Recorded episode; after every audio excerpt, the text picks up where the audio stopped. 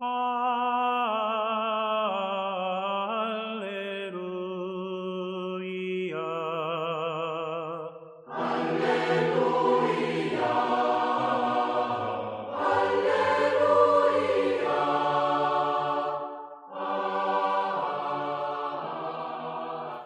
¿qué tal queridos amigos, hermanos? Nos encontramos en estas reflexiones en torno al Evangelio y las lecturas del día domingo que nos ofrece la liturgia. En esta oportunidad reflexionamos el tercer domingo del tiempo ordinario y comenzamos con la lectura del Evangelio de San Mateo ahí en el capítulo 4, porque ya los capítulos anteriores los habíamos visto y reflexionado en el tiempo de Adviento y durante la Navidad. La primera lectura, vamos a ver algo ahí en relación al profeta Isaías. La segunda lectura es de la carta a los Corintios y el Evangelio, vamos a ver cómo Jesús comienza su predicación en la Galilea y llama a los primeros discípulos. Este es el podcast El oyente de la palabra. Los invito entonces para que juntos miremos las lecturas de este día domingo, el tercero del tiempo ordinario.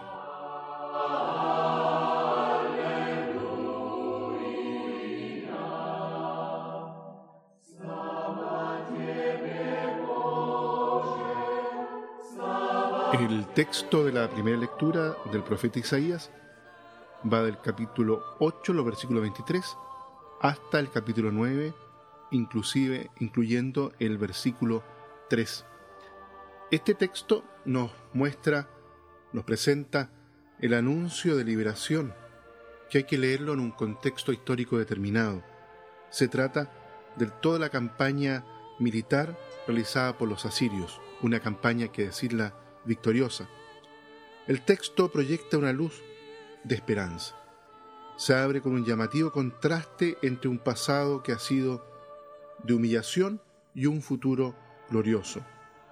Zabulón y Neftalí son las dos tribus del norte con una frontera común, el monte Tabor.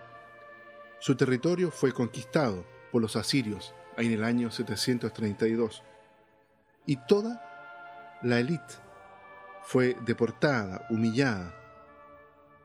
Ahora es rescatada mediante un anuncio triunfal. La gloria viene representada con dos imágenes, la luz que ilumina el camino del pueblo en marcha y la alegría que se experimenta como durante la siega o la repartición de un botín. Al final, se da el verdadero motivo de la gloria futura, una experiencia de liberación, la raíz concreta de esta alegría.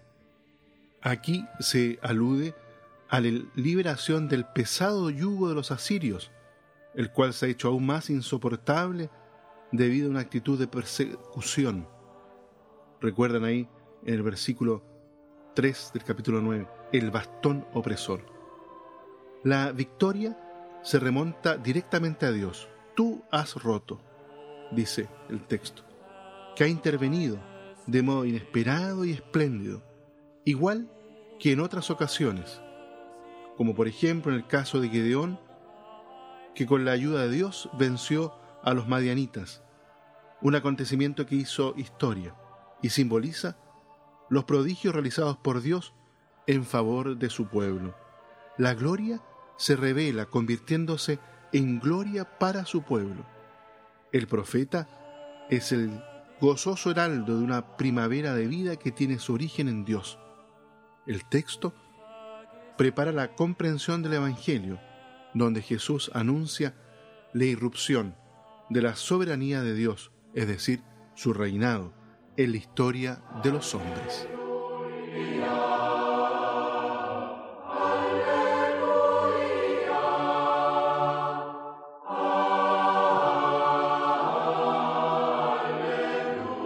Miremos ahora el texto del Evangelio, ahí en Mateo, el capítulo 4, los versículos del 12 al 23. El texto está tejido, construido con cuatro unidades pequeñas. Primero, el sentido teológico del regreso de Jesús a Galilea, ahí los versículos del 12 al 16. Segundo, el comienzo y el contenido esencial de su predicación, la cual nos queda claro en el versículo 17. Tercero, la llamada de los primeros cuatro discípulos, ahí los versículos del 18 al 22. Y por último, el resumen de la predicación que está acompañada de ciertos signos prodigiosos, ahí en el versículo 23. Este texto es común con Marcos y Lucas. La indicación geográfica, estamos en la Galilea, encuentra amplia resonancia en Mateo, ya que la asocia con una preciosa cita y le otorga una orientación particular, tal como nos es referido ahí en los versículos 15 y siguiente. Con la cita de Isaías, que está algo adaptada, el evangelista apunta que Jesús fija su residencia en Cafarnaum. La luz brilla en Galilea de los paganos, es decir, entre los gentiles, superando así un mezquino nacionalismo que pretendía confinar todos los beneficios y la cercanía de Dios a los estrechos límites de Israel. El primer anuncio de Jesús es parco, pero significativo y esencial. Arrepiéntanse porque está llegando el reino de los cielos, nos dice ahí en el versículo 17.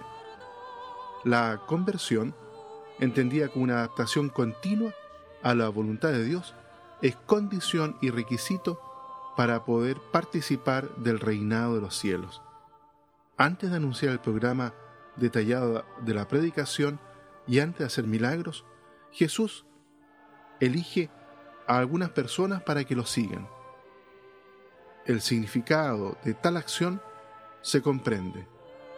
Cuanto Jesús ha dicho y ha hecho, para que un día puedan comunicárselo a otros y entren ellos también en comunión con Jesús.